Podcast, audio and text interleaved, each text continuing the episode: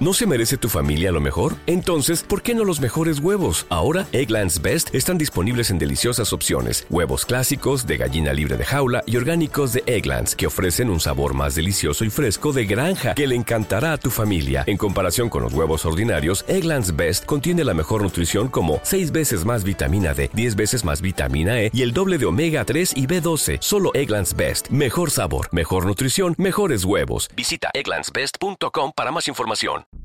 Es el año 2013, una pareja en proceso de separación está a punto de reunirse en algún lugar para aclarar algunos puntos de su situación. A la cita acude Tiffany Mead con su hijo pequeño y el hombre de quien está desesperadamente aterrada, su futuro ex esposo, Christopher Erdman. Ella no imagina que su locura se salga de control, especialmente porque uno de sus hijos está presente. Sin embargo, en algún momento las cosas se vuelven sumamente turbias y en punto de las 11.30 de la noche suena el teléfono de la oficina del sheriff del condado de Davis.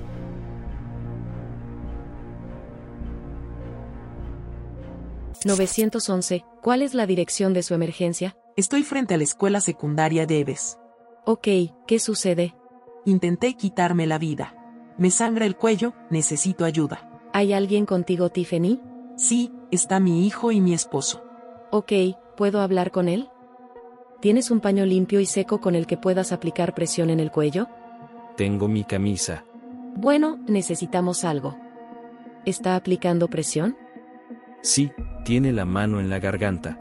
Mientras la operadora da las indicaciones, piensa en que algo anda muy mal con esta llamada. Principalmente se cuestiona el por qué el sujeto deja que sea la mujer quien se comunique a emergencias. Además, el tono de su voz deja mucho que desear en cuanto a preocupación. En cambio, suena muy tranquilo e incluso como si no quisiera ayuda. A los pocos minutos los oficiales llegan al lugar con un botiquín de primeros auxilios, pero no se encuentran con una mujer cuyo movimiento corporal indique un intento de quitarse la vida, sino que se le nota sorpresivamente alterada y frenética, como si algo más hubiera sucedido. El cuerpo de Tiffany tiembla descontroladamente al mismo tiempo que pierde una alarmante cantidad de sangre, la cual está por todos lados. ¿Cómo llegó hasta ahí? Se pregunta uno de los uniformados que se encuentra analizando la escena. Estoy pensando, ¿qué estoy mirando aquí? El bebé estaba llorando y uno de los bomberos iba a sacarlo por la parte trasera del auto y ella pensó que se lo íbamos a entregar a él. Entonces ella simplemente exclamó, no dejes que se lleve a mi bebé, él es quien hizo esto, no yo. Considerando cada detalle de la escena, tiene mucho sentido lo que dice la mujer, por lo que mientras ella es trasladada al hospital, a él lo llevan rumbo a la estación de policía para ser interrogado. Una vez ahí, Chris intenta mantener su versión de los hechos, afirmando que fue un intento de arrebatarse la vida. Chris, ¿por qué estás aquí esta noche? Bueno, ella trató de suicidarse y yo la ayudé. No la ayudé exactamente, traté de salvarla. Ayudé a salvarla. Bueno, no sé cómo pasó. De repente se cortó la garganta. Tiene un historial de tendencias suicidas. Las palabras del detenido dicen una cosa, sin embargo, su tono de voz y su postura con un claro indicador de que está mintiendo, sentado ahí muy cómodamente con los brazos cruzados, sin siquiera preguntar o exigir que le dejen estar con su presuntamente amada esposa. Quiero decir, la amo, no la lastimaría. Si quisiera lastimarla no trataría de salvarle la vida, para ser honesto. Porque la amo. Por su parte, el interrogador solo lo mira pensando en que el hombre no se quebrará. La única esperanza de saber lo que en realidad sucedió está en Tiffany, pero de momento se encuentra en la sala de emergencias en medio de una cirugía. Sorprendentemente, al siguiente día, 24 de julio del año 2013, le comunican al departamento de policía que la víctima se recupera favorablemente e incluso ya tiene la capacidad de contar su versión de los hechos. Acto seguido, la oficial Jen Daley se da cita en el hospital donde tiene una charla con la mujer en recuperación. Lo que me gustaría hacer es comenzar desde el momento en que ustedes dos comenzaron a llamar o enviar mensajes de texto sobre esta reunión de anoche. ¿De acuerdo? Claro, hasta el punto en que te colocaron en la ambulancia. Me dijo que si quería recibir el cheque de manutención de mis hijos, tendría que reunirme con él. Me dijo que llevara a nadie. Seguía recordándome que fuera sola. Sin embargo, para Tiffany es imposible cumplir al pie de la letra con sus demandas ya que se ve obligada a llevar con ella a su hijo pequeño Noah de dos años. Entonces la cita se cambia al parque que se encuentra afuera de la secundaria de Davis y una vez ahí todo se vuelve caótico. Salí del auto y caminé alrededor de la parte trasera del vehículo. Él simplemente comenzó a caminar hacia mí. Tenía esa mirada. Estaba tan decidido viniendo hacia mí y no sabía lo que iba a hacer. Estaba aterrada. Presa del miedo, Tiffany lo único que podía hacer era dar unos cuantos pasos hacia atrás esperando que en algún momento el hombre se detuviera y comenzara a hablar, pero eso no era la intención de Chris. Entonces la tomó con su brazo dejándola inmóvil. Le recordé que no estaba ahí y que podía escuchar y ver todo lo que estaba pasando. Y él tenía su mano sobre mi boca y con su mano derecha tomó un cuchillo que llevaba en su bolsillo, me miró a los ojos y me cortó la garganta y mientras me corta la garganta dice no grites. Lo único que pasaba por la mente de la mujer era mantener a salvo al pequeño Noah, por lo que pese al dolor insoportable mantuvo la calma y le dijo a su atacante que necesitaba pedir ayuda. Dijo que la única forma en que me dejaría obtener ayuda era si volvíamos a estar juntos y dejáramos el divorcio. Entonces le dije que volvería a estar con él y que lo amaba y luego me besó. Solo así Chris dio el siguiente paso para proceder a la llamada del 911. Lo primero que hizo fue deshacerse del arma blanca. Ambos subieron al auto y condujeron hasta un lugar donde, desde la ventana, arrojaron esta arma. Posteriormente, a las 11.30 de la noche, el operador atendió el supuesto intento de arrebatarse la vida. Y él dijo que teníamos que inventar una historia. Entonces me dijo que les dijera que estaba tratando de suicidarme porque sabe que estoy tomando antidepresivos y pensó que sería creíble.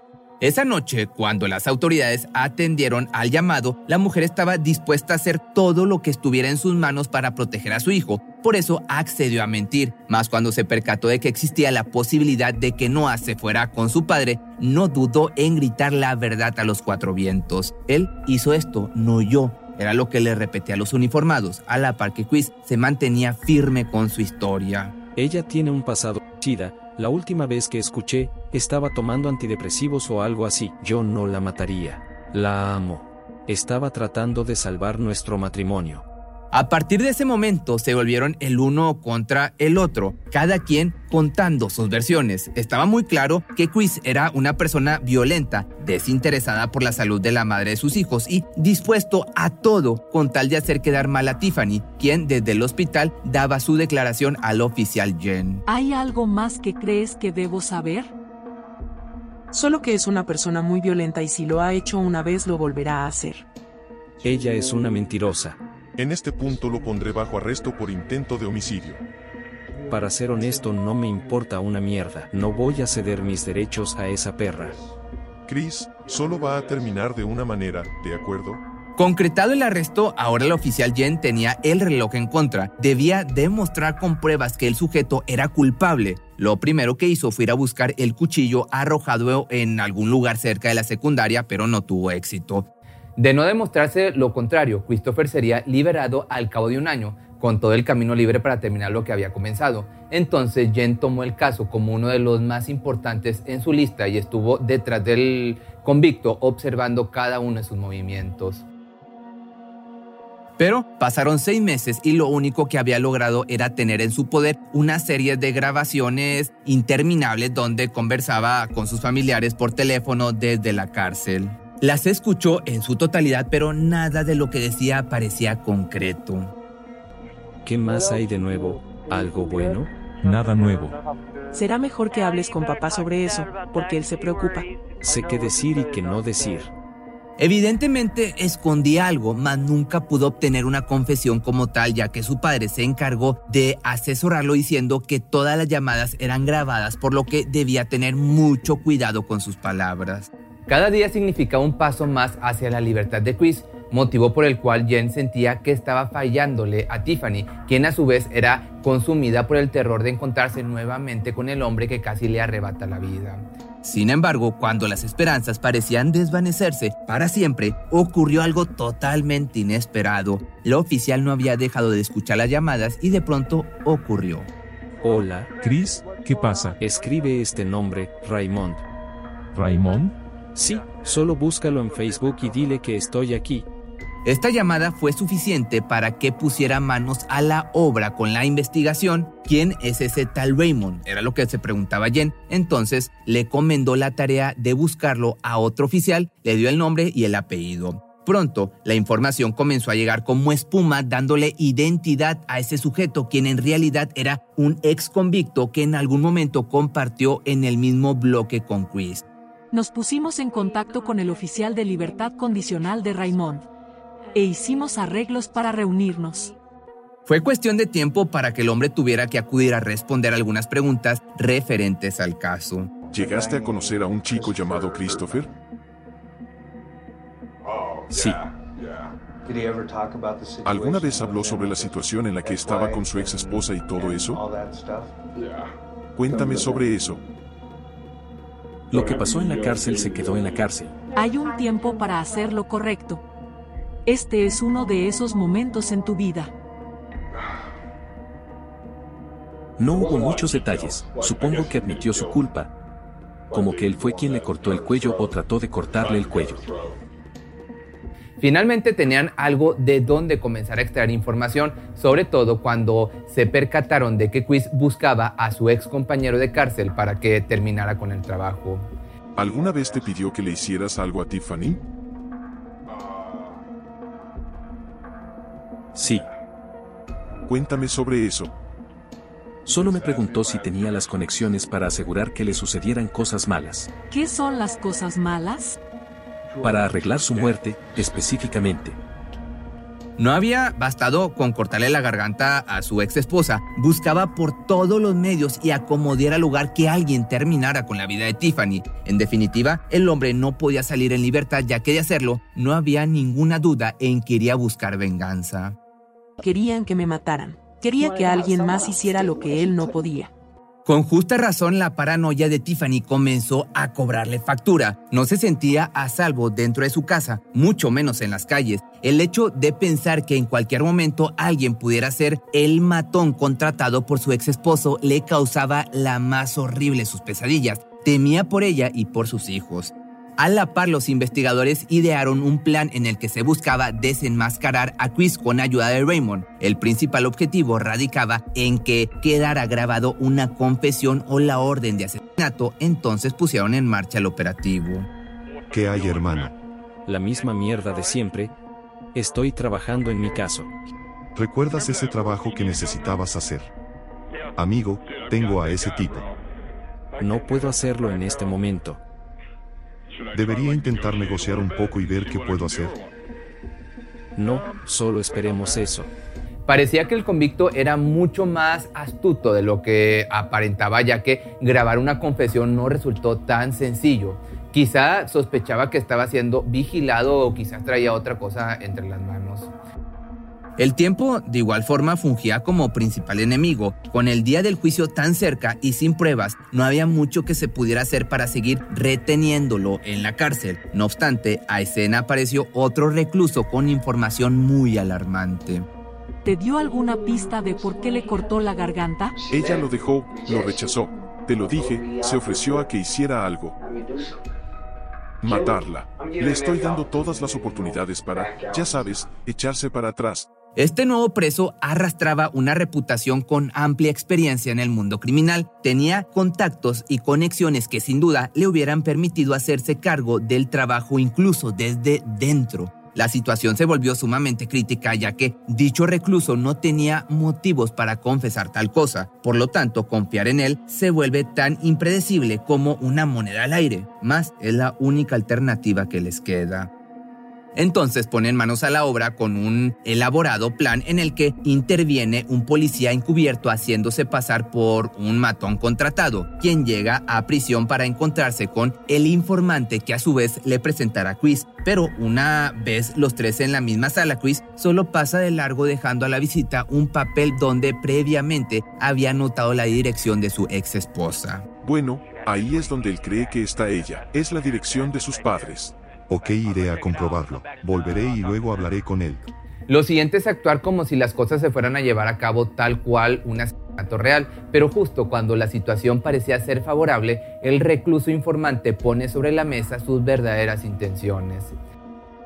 Buscaba reducir su condena a cambio de información, de lo contrario iría corriendo a contarle todo a Chris amenazando con entorpecer el plan. Ante semejante revelación apenas pudieron trasladarlo a otra prisión y lo hicieron esperando que no fuera demasiado tarde. Las autoridades no tenían idea si aún podían continuar con la farsa, pero se rehusaban completamente a no intentarlo. De modo que al poco tiempo, el policía se presentó nuevamente como una nueva visita preguntando por Chris. ¿Cómo estás? Bien. Tomé un par de fotos y solo quiero verificar contigo. Sí, ¿Ves eso? ¿Está bien? sí, ¿Es ella? sí. Bueno, entonces lo que me estaban pidiendo era, ya sabes, haz que suceda. Sí, solo, ya sabes, diviértete. Y estás diciendo, hasta el final.